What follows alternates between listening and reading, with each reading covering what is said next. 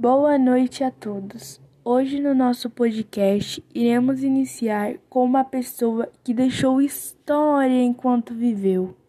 Sim, Malcolm X é o nome dele. Nascido em 19 de maio de 1925 em Nova York, Malcolm foi um dos defensores do nacionalismo negro nos Estados Unidos.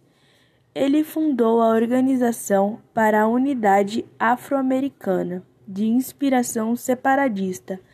Defensor dos direitos dos afro-americanos, conseguiu mobilizar brancos e negros na Constituição sobre os crimes cometidos contra a população afro-americana.